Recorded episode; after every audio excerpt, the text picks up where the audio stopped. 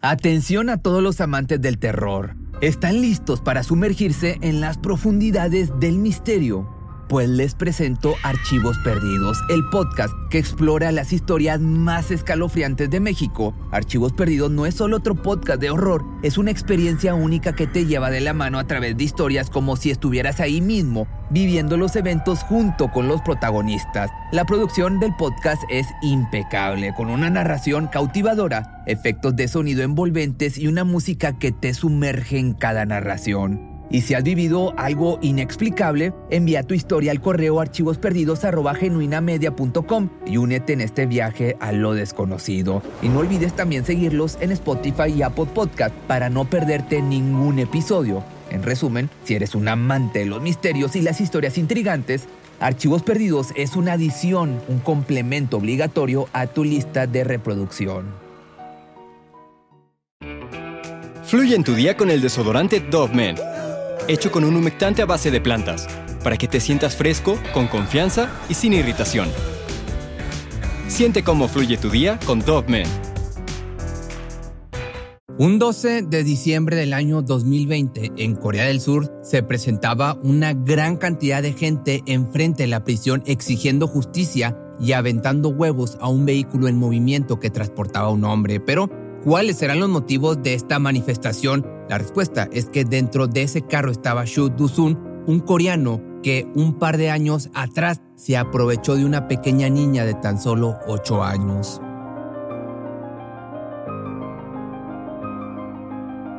Hoy te vengo a contar la historia del hombre más odiado de Corea. Este varón fue liberado en el año 2020 ya que las autoridades le restaron años de prisión debido a que declaró que su crimen lo había hecho bajo los efectos del alcohol. Es famoso por haber interceptado a una pequeña y llevarla hasta los baños de una iglesia cercana para aprovecharse en uno de los cubículos. Fue tan severo este abuso que los intestinos de la niña se salieron y tuvo que volvérselos a meter para seguirse aprovechando de ella. Hoy en día, pues es uno de los casos que ha provocado mucha indignación no solo a los ciudadanos de Corea, sino a todo aquel que escucha esta triste historia. Shu Do-sun nació un 18 de octubre del año del 52. Sus padres nunca estuvieron al pendiente de él, solo se sabe que su padre lo abandonó a una edad muy temprana y su madre muy apenas podía mantenerlo. Ante la falta de atención, en la escuela no le iba muy bien, siempre tenía problemas de aprendizaje y no podía llevarse bien con sus compañeros. En algunas ocasiones se metía en peleas callejeras, lo que hacía que lo sorprendieran y su rendimiento escolar bajara aún más. El joven nunca mejoró, por lo que abandonó la secundaria ya que su madre no le veía algún futuro. Decía que gastaba dinero que no tenía en sus estudios y mejor le dijo que comenzara a buscar trabajo. Se la pasaba buscando empleos, pero casi siempre lo corrían porque llegaba tarde y en algunas ocasiones trabajaba en estado de ebriedad. Cuando cumplió los 18 años, se sintió muy necesitado y cometió su primer crimen. Se robó una bicicleta de un joven que iba pasando, lo interceptó y saltó arriba de él para golpearlo y luego quitarle el vehículo. Los policías lo encontraron fácilmente, se fue a juicio pero lo liberaron ya que consideraron que era muy joven para recibir un castigo y por no tener antecedentes penales. Cuando vio que no le dieron ninguna sentencia, supo que podría salirse con la suya para otras cosas. Así comenzó a cometer pequeños delitos de robo, incluso extorsionaba a pequeñas tiendas de sus alrededores para que le dieran una cantidad de dinero cada que pasaba a visitarlos. Esto le trajo muy buenos resultados ya que estuvo por más de dos años viviendo de eso y hasta pudo rentar un departamento. Las personas estaban hartas de tener miedo, así que un día, mientras estaba pidiendo dinero semanal, varios agentes policíacos llegaron y se lo llevaron a la comisaría. Ahí fue juzgado y condenado a un año y medio en detención juvenil. Al parecer su vida en prisión no le ayudó mucho el mejorar esa actitud, ya que tiempo después de ser liberado, volvió a cometer pequeños crímenes de robo habitual y regresó a la cárcel. En ese momento solo le dieron ocho meses en prisión. Cuando salió libre quiso componerse un poco y conseguirse un trabajo para no volver a cometer delitos. Pero cada que salía de la jornada laboral se iba a un bar a consumir alcohol hasta quedar burro de borracho, hasta quedar desmayado. Comenzó a juntarse con más personas a quienes les encantaba tomar y este vicio se hacía cada vez más grande a tal grado que a veces amanecía en la calle golpeado y sin dinero. Para el año del 83 conoció a una mujer que de quien quedó encantado y siempre veía desde lejos. Una noche, mientras ella caminaba a su casa después de trabajar, se topó con Shaw. Este comenzó a cortejarla y decirle lo hermoso que era. La mujer solo le agradecía por el piropo y le respondía que no estaba interesada en él. La joven caminaba cada vez más rápido, pero el hombre no se rendía y la seguía persiguiendo, por no decir que la seguía acosando, hasta que de un momento a otro la tomó de la fuerza y la metió un callejón oscuro en donde comenzó a besarla y a tocar sus partes íntimas obviamente sin la aceptación de ella. La víctima gritaba aún estando en shock, pero esto solo hacía que el abusador se enojara más y más. La golpeó hasta dejarla inconsciente y luego terminó por aprovecharse de ella. Cuando despertó, fue corriendo rápidamente a las autoridades y lo denunció. Pudo identificarlo fácilmente ya que Shaw vivía a unas cuadras de donde ella trabajaba. Cuando los agentes policíacos lo atraparon, él declaró que había cometido el crimen bajo los efectos del alcohol, así que le restaron varios años de sentencia y fue condenado a tres años de prisión. Antes de que cumpliera sus años en la cárcel, el juez dijo que tenía que pasar un par de meses en un hospital psiquiátrico. Mandó a hacerle unos análisis psicológicos y los resultados arrojaron que era débil mentalmente y esto provocaba su comportamiento salvaje y su gusto por cometer crímenes. Al cumplir los meses en el psiquiatra, le restaron aún más dos años en prisión y terminó estando solo dos años encerrado. Parecía que la terapia había funcionado hasta cierto punto. Después de su salida estuvo varios años sobrio y conoció a una mujer con quien se casaría. El matrimonio, pues digamos que era de lo más normal. Formaron un hogar en los suburbios en donde se hicieron amigos de los vecinos ya que eran muy amables y serviciales. A la mujer le encantaba trabajar, por lo que a Shaw le tocaba hacer la comida y limpieza de la casa. Llegaron a un acuerdo en donde tenían que cuidarse para no tener hijos, ya que ninguno de los dos quería ser más grande en la familia, porque con el sueldo que tenían muy apenas completaban para los gastos de la casa y la comida de los dos. Nunca se quejaron de esto, en realidad Shaw había cambiado y, bueno, cambiado entre comillas, y su comportamiento era de un marido perfecto. Ella sabía su pasado como criminal y aún así lo aceptó y lo amó incondicionalmente. Incluso a veces llegaba borracho a la casa, hacía escándalo en el vecindario y la mujer salía a defenderlo diciendo que solo estaba bajo los efectos del alcohol ya que él en realidad no era así de agresivo y violento todo el tiempo o al menos era lo que pensaba. Pero lo que no sabía era que mientras ella salía a trabajar, él terminaba temprano los quehaceres del hogar y se iba a ponerse bien borracho a un bar cercano para después acosar jovencitas que pasaban cerca de donde el hombre estaba. Él solo las veía y les gritaba cosas, pero un día logró llevarse a una de esas jovencitas hasta el baño del bar para aprovecharse de ella. Se dio cuenta de que los baños del bar eran muy seguros, bueno, seguros para que no lo atraparan y los empezó a utilizar para seguir abusando de mujeres sin que nadie se diera cuenta. A veces lo descubrían antes de cometer el acto y lo corrían del lugar, pero sin poner una denuncia. La esposa en ocasiones escuchaba lo que hacía su marido, pero ella seguía reafirmando y diciendo que el hombre no era violento, solo estaba borracho y no sabía lo que hacía. Yo seguía sin problema persiguiendo a las mujeres y abusando de ellas. Iba de bar en bar metiéndose con jóvenes o con chicas a los baños, tratando de quitarles sus pertenencias y pues aprovechándose de ellas. Hasta que un día los policías llegaron a su casa con una orden de arresto, ya que una de sus víctimas puso una demanda y presentó varias evidencias y testimonios de que no solo ella había sido violentada, sino otras 14 mujeres más. Le dieron una sentencia solamente de 7 años en prisión, ya que declaró que la mayoría de estos delitos los cometió bajo los efectos del alcohol y dio como excusa que no recordaba nada de lo que había hecho. Mientras Shaw cumplía su condena, su esposa no dejaba de visitarlo y llevarle comida. Cada que los medios de comunicación la abordaban, ella decía que nunca fue violento con ella que en realidad todas esas mujeres se le insinuaron y luego se hicieron las víctimas, como si el hombre estuviera muy guapo. Estuvo para él hasta el día en que fue liberado. Yo nunca, obviamente, cambió de actitud, aun cuando había pisado varias veces la cárcel y fue a terapia intensiva. El hombre en la calle aún seguía persiguiendo mujeres y acosándolas sin importar su edad o su físico.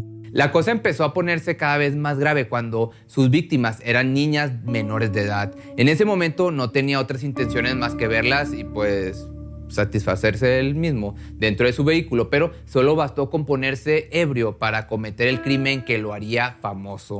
Un 11 de diciembre del año del 2008, Cho estaba estacionado en una primaria como habitualmente lo hacía. Ese día había estado toda la mañana en un bar tomando y cuando se dirigió para el colegio estaba completamente ebrio. Los niños comenzaban a salir de sus clases y todos se dirigían a casa, algunos acompañados y otros totalmente solos. Que por cierto, en Corea es muy común que los pequeños desde los 6 años caminen solos a casa porque el país supuestamente es tan seguro que los padres no tienen que preocuparse tanto por ir a la escuela por sus hijos, ya que para ese entonces se catalogaba a Corea como uno de los países con menor índice de criminalidad en el mundo, que al parecer sigue igual, pero no falta el loco que siempre es la excepción. Sin embargo, ese día Cho puso los ojos en una pequeña niña de 8 años ella había salido tarde de sus clases, por lo que la escuela estaba casi vacía y no había profesores que la vigilaran. La verdad es que la casa de la pequeña no estaba tan lejos. Eran apenas unos 10 metros de la institución a su casa, pero de un momento a otro Sho comenzó a correr detrás de ella hasta alcanzarla y cargarla para después meterla a su vehículo. Cuando la tenía ahí supo que tenía que actuar rápido, así que se estacionó y entró a una iglesia cercana. No se sabe exactamente por qué nadie vio cómo cargaba a una niña o qué excusa puso para poder entrar con la pequeña en sus brazos sin que nadie lo detuviera. Dentro de un cubículo del baño comenzó a bajarle sus pequeños pantaloncitos. La niña lloraba y pataleaba, pero al hombre no le importaba el escándalo que estaba provocando. Comenzó a golpearla desesperadamente para que dejara de gritar. Como vio que la niña seguía pidiendo auxilio, la tomó de la cabeza y la introdujo en el retrete hasta ahogarla y estar segura de que estuviera inconsciente. Cuando la víctima ya no se movía, comenzó a aprovecharse de ella. Primero lo hizo... Esto está fuerte, así que si eres de corazón sensible, adelántale. Primero lo hizo vaginalmente, luego introdujo su miembro repetidas veces por la parte de atrás, empezó a morder su cuerpo mientras seguía aprovechándose de ella el acto era tan atroz que sus intestinos comenzaron a salirse y la sangre ya estaba cubriendo todo el baño. El hombre volvió a meterle las entrañas a la niña para seguir con el abuso y cuando por fin terminó salió huyendo como un cobarde del lugar. La pequeña despertó y con las únicas fuerzas que le quedaban logró hacer una llamada de emergencias Rápidamente llegaron las ambulancias y las personas que estaban en la iglesia se acercaron al lugar para ver qué era lo que estaba pasando. Nadie se había dado cuenta de este acto terrorífico hasta que los paramédicos llegaron y se la llevaron. En el baño había mucha sangre y el zapato de un adulto. Cuando llegaron al hospital los médicos se preguntaban cómo es que la niña había sobrevivido ya que tenía muchas hemorragias internas, así como golpes severos en el abdomen y traumatismos en la cara. Comenzaron la cirugía de inmediato. Los doctores tenían que extirparle el ano para que no perdiera la vida desangrada. Tuvieron aparte que abrirle el vientre para poderle acomodar los intestinos, ya que la mayoría de estos ya no estaban funcionando adecuadamente. La niña, imagínate, sentía un dolor pues inimaginable, ya sé que te dije imagínate y recibía analgésicos intravenosos las 24 horas del día porque la pequeña oscilaba entre periodos de conciencia y confusión mental. Pero, por suerte, pudo dar el nombre de sus padres y el teléfono de su papá. Cuando los padres llegaron, tuvieron que dar los datos de la niña. Los medios de comunicación tuvieron que ponerle un seudónimo a la víctima ya que querían proteger su identidad desde el principio y por eso le dieron el nombre de Nayong. Lo que se sabe de la pequeña es que en ese momento ella tenía 8 años, era hija única, pero su madre estaba embarazada de 5 meses. La familia siempre fue muy unida, amaban a su hija y siempre trataban de darle lo mejor. Sin embargo, su economía no era muy buena, pero se esforzaban por salir adelante. Sus padres trabajaban muy duro y la mayoría del tiempo hacían doble turno en sus empleos. El hombre trabajaba en una fábrica mientras que por el otro lado, la mujer atendía una pequeña tienda enfrente de su casa. Estaba un poco o estaban un poco estresados porque un nuevo miembro se iba a sumar a la familia y no había esta no había sido planeada, así que tienen que hacer más horas de trabajo, lo que hacía que no le prestaran suficiente atención a Nayong. Esto no parecía ser mucho problema para la niña, aunque no se sabe mucho de ella, varios testimonios decían que siempre fue una pequeñita muy tranquila y le iba muy bien en la escuela. Se llevaba muy bien con sus compañeros, a veces sus amigos la invitaban a comer a sus casas porque sabían que a veces la familia no tenía ni para comer. Los maestros la describían como una niña muy soñadora y le encantaba mucho leer. Gracias a sus promedios conseguía becas fácilmente y seguir estudiando. A pesar de que sus padres trabajaban todo el día y no la veían mucho, siempre trataban de darle mucho amor. Su madre todas las mañanas la acompañaba a la escuela y la despedía con un beso en la mejilla y por la noche la pequeña familia comía reunidos sin importar qué tan cansados estuvieran. Pero esa mañana en particular se le había hecho tarde. Su madre ese día decidió no acompañarla ya que necesitaba llegar muy temprano al trabajo. Solo pudo despedirse de ella en el desayuno y no volvió a saber más de la pequeña hasta que recibiría la llamada y la vio tendida en una camilla del hospital casi sin vida. La mujer estaba, imagínate, tan desesperada por saber cómo estaba su hija el estrés era tan grande que comenzó a sufrir una hemorragia vaginal y casi pierde al bebé.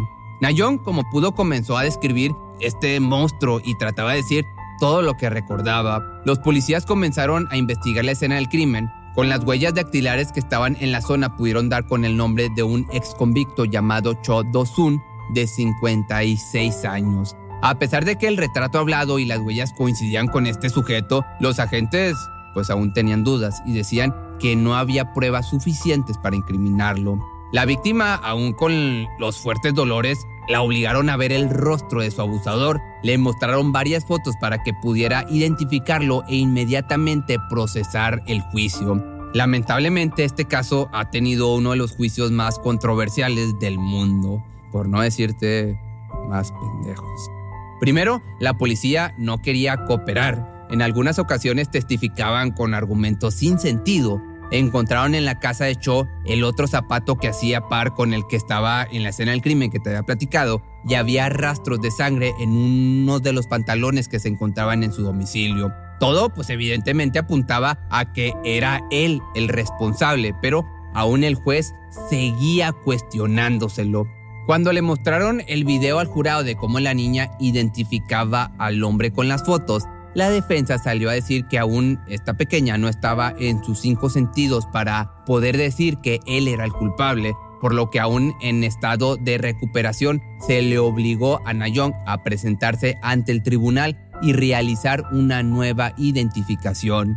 Hicieron que la pequeña pocos días de salir del quirófano se sentara en posición vertical y que respondiera las mismas cuatro preguntas. Gracias a esta declaración, por fin el juez le había dictaminado cadena perpetua. Pero después Nayón comenzó a narrar los hechos y cuando dijo que el hombre en ese momento tenía aliento alcohol, pues que crees, rápidamente el jurado cambió su condena a 12 años de prisión ya que no estaba en su sano juicio mientras cometía este delito. Esto hizo que los padres de Nayón y toda la ciudad obviamente se indignara por la injusticia de este caso.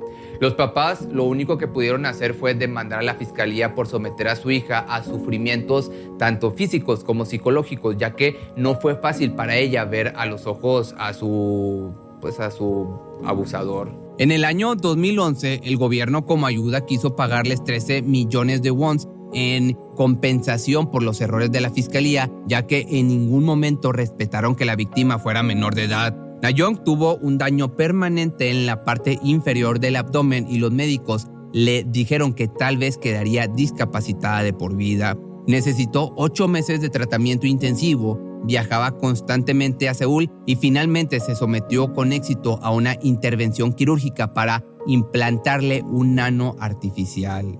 Aparte de haber sufrido daños permanentes físicos, también ha estado batallando con los daños psicológicos. Tuvo depresión y estrés, no asistía a la escuela y no quería ni pisar las calles porque le daba pavor las personas. Asistió durante un año con un psiquiatra y digamos que hasta cierto punto se pudo recuperar, digamos como un 70%.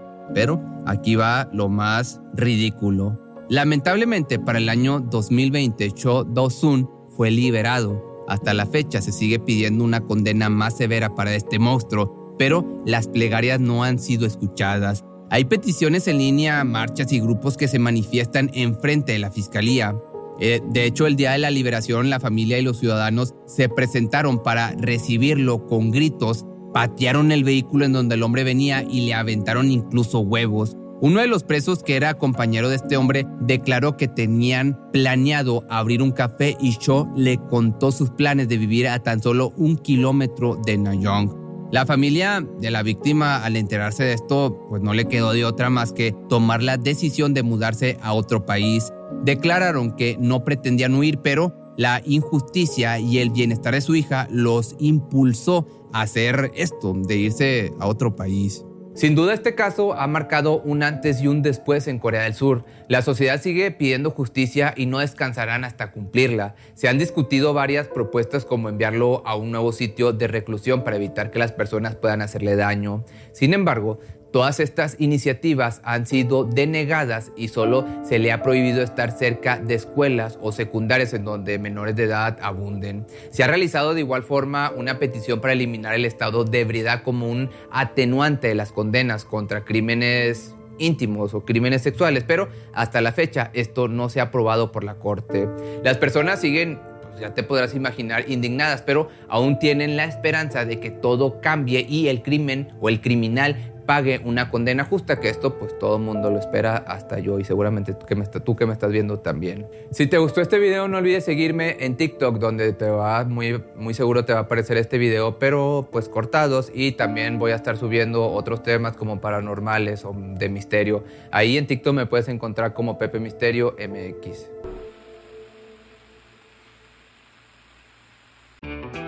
Fluye en tu día con el desodorante Dove Men hecho con un humectante a base de plantas, para que te sientas fresco, con confianza y sin irritación. Siente cómo fluye tu día con Dove Men. Cuando el tráfico te sube la presión, nada mejor que una buena canción. Cuando las noticias ocupen tu atención, enfócate en lo que te alegra el corazón. Y cuando te sientas mal, un buen médico te ayuda a sanar.